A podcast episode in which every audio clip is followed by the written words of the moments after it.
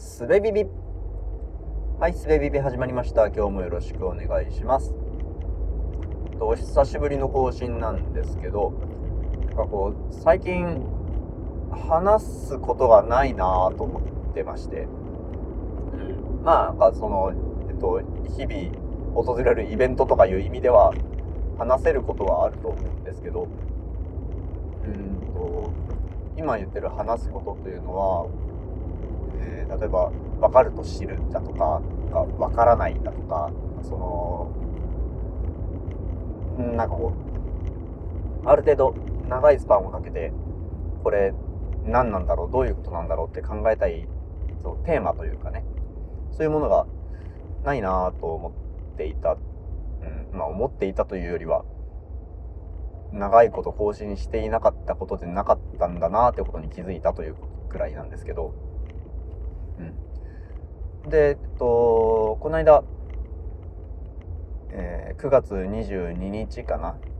いいかねパレットで行われた金曜日の焚き火会の、えー、焚き火フェスに行った時に、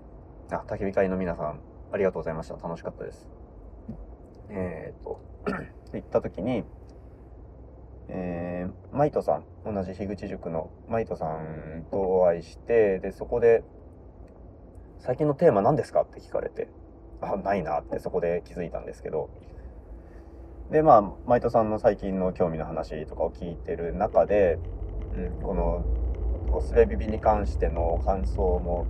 えー、いくつかくださって、で、えっ、と、そうだな。あの、それから割と時間が経っているので、正確に何を言われたかというのは覚えていなくて、で、まあその中で、うんと、僕が受け止めて、えー、今まで頭の中でゴネゴネしたものという注釈付きで、こう、こうマイトさんが言ったわけではないですよという注釈付きで言うと、あの、スベビビには、うんと、自分が出てないよねみたいなことなんですよね。なんか、うんと、俯瞰して客観的に普遍的なみたいなことを一生懸命語ろうとしていて、それを語っている人が、うん、誰なのかとか、えー、何を考えてそこに至ったのかとか、その感情とか、うん、論理のもっと、うん、根っこの部分というか、うん、ここ、大体不可能な、なぜみたいな、そういう欲求、衝動、感情の部分が全然出ないよねっていうようなことを言われたんですよね。多分そういう、そのようなことを言われたと僕は勝手に受け止めているんですけど。うん。で、まあ、確かにそうだなと自分でも思うんですよね。そう指摘されて。うん、で、これはね、多分僕の思考の癖みたいなものなんですよね。この番組に限った話ではなくて。うん、で、えっと、思い返してみると、この番組でもそのようなことを考えたことがあったんですよね。えー、確かね、死の子の言わずに褒めなさいというタイトルにした回なんですけど、えー、そこで話していたのは、うんと、なんか人、人を、な、なん、どんな話の流れだったか覚えてないんだけども、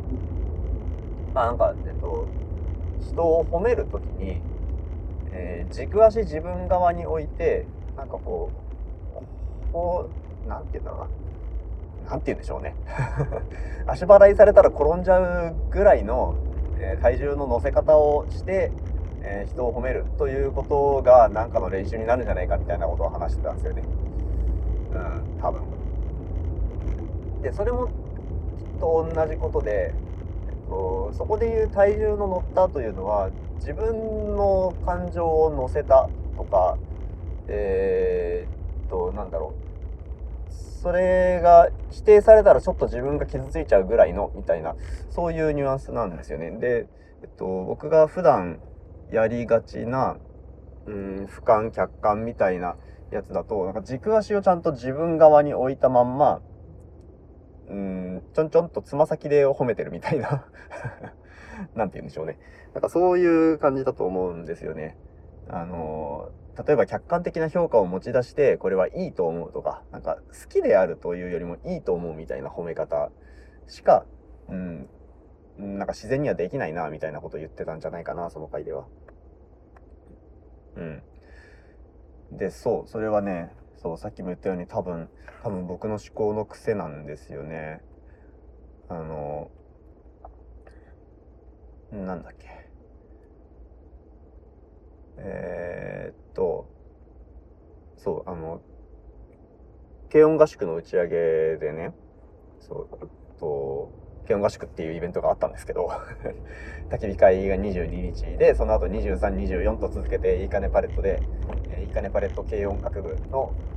軽音合宿というイベントがありそれに参加させてもらってでそれの打ち上げに24日に行ったんですけどその打ち上げの場で、えー、僕を指してサイコパス味があるよねっていうような指摘をもらってなんかあのこれサイコパスっていう言葉が界隈でカジュアルに使われすぎてる嫌いがあるんですけどまあその辺はさっていて普通にあのー、ななんでしょうね。普通に受け止めているんですけどえっ、とサイコパス味があるよねって言われてああ確かにそうだなってそこでも思ったんですよ。うん、そのマイトさんの指摘があってうんなおさらだったのかもしれないですけど、うん、なんかそこであそれでもそれうん、なんか冗談のつもりで言ってるかもしれないけど、まあわかるわ、みたいなことを言ったんですよね。自分でね。うん。で、そこで言ったのは、えっ、ー、と、共感とか、うーんと、同情、同調、感動みたいなものはあるんだけど、それらの価値の見積もりが結構低いなと自分でそう思うっていうふうに答えたんですけど、そうなんですよ。えっ、ー、と、まさに、まさにそれで、まさにって自分で言ってんだからそうなんですけど、そりゃそうなんですけど、えー、なんか意見を求められた時に、うん、客観的にはこうだよね、みたいな状況の整理をしがちなんですよね。えー、この道を右に行くか左に行くかについて、君はどっちがいいと思う？って聞かれて、右に行くとこれがあって左に行くとこれがあって結果こうだから右の方がいいと思いますっていう風に言っちゃうんですよね。右の道が好きだからとは言わないんですよ。言わないというか思ってないんですよね。うん。だから、例えば、えっと、今日ご飯何食べたいとかも結構苦手で、苦手な質問なんですよね。答えるのが難しい。あの、それが難しいのは、その自分の意見というものの評価が著しく低い、えー、ゆえに自分の意見というものを、えーと、そもそもね持たない傾向にあるんですよね。持たないというか気づけない。うん。でしかも今日何食べたいに関しては客観的な指標みたいなものを僕が持ってないので例えば昨日何食べたからみたいなのはえっ、ー、と、家はするけど、うん、昨日魚だったから今日は肉みたいな、そこの価値観がないんですよね。昨日魚で今日魚でもええやんみたいなことを思ってるので、そう、だから、そう、二重の意味で難しい質問なんですよね、これは。うん。で、えっとね、僕はそんな風に、えっと、何か意見を求められた時に、えー、客観的に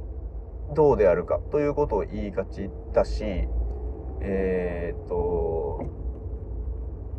それも含め、その、何を聞かれているのかということを、あ、なんだろう、えっ、ー、と、なんか質問されて、それは、相手は何を聞きたいのだろう？どのような答えを求めているのだろう？ということを先回りして考えがち。だから、えっと、僕がどう思うかよりも相手が、えー、僕に何を言ってほしいか？ということを多分、えー、何でしょう？想定して先回りして答える話す。ということを多分癖としてやってるんですよね。うん。例えば、なんだろう。あこれはその相手が何を求めているかみたいな話のちょっと前段で、えー、客観的な話をしがちということなんですの話なんですけど人狼ゲームとかする時もそうでうんと自分がまあもちろんゲームに勝つという目的は持っているしそれに向かって進むんだけども結構それに、え向かうための最適な戦略がいつでも客観的な物事客観的に物事を整理するということに終始しがちで、うん。えっと、今このような情報が出揃っていてだからここから判断できることはこれかもしれないしこれかもしれないこれかもしれないっていうことですよね。っていう話までしかしないんですよね。だからその言い回しとかいう順序とかでおそらくえー、自分の有利になるように試合を運ぼうとしているんですけど多分ね。うん。だけどなんかもうう嘘をつくとかえー、なんて言うんだろうな。客観的でない指標に基づいて自分の判断を宣言する、うん、例えばあの人占い師かもしれないからちょっとここは占い師に投票するわみたいなことはあんまり発言しないんですよね。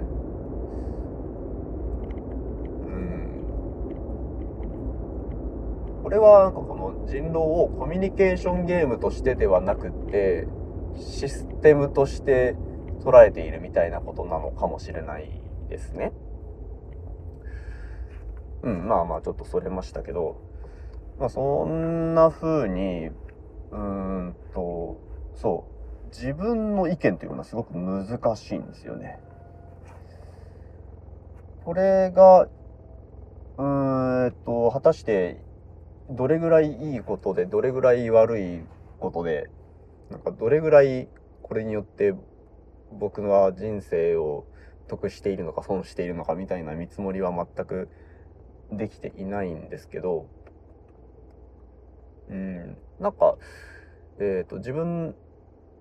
の意見というものへの欲求はある気がするんですよね。うん。そのリハビリをリハビリ？リハビリっていうと前できてたものを取り戻すみたいな感じだけどできてたのかな？子供の頃はできてたのかな？できてたんだと思うんだけどな。そして今できていないのかな？それすらも不透明ですけど。うん。まあ、なんかできていないというよりは、えっ、と、気づけなくなっているみたいなこと。で、それは自然にやっているから気づけないのかもしれないし、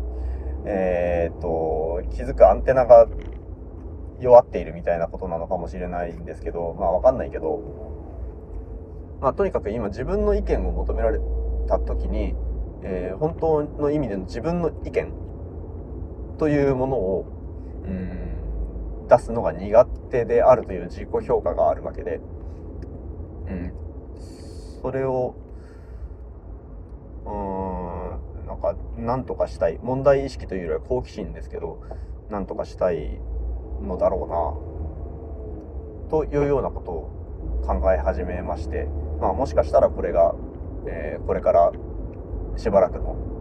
考えるテーマになるかもしれないなというお話でした。はい。今日も聞いてくださってありがとうございました。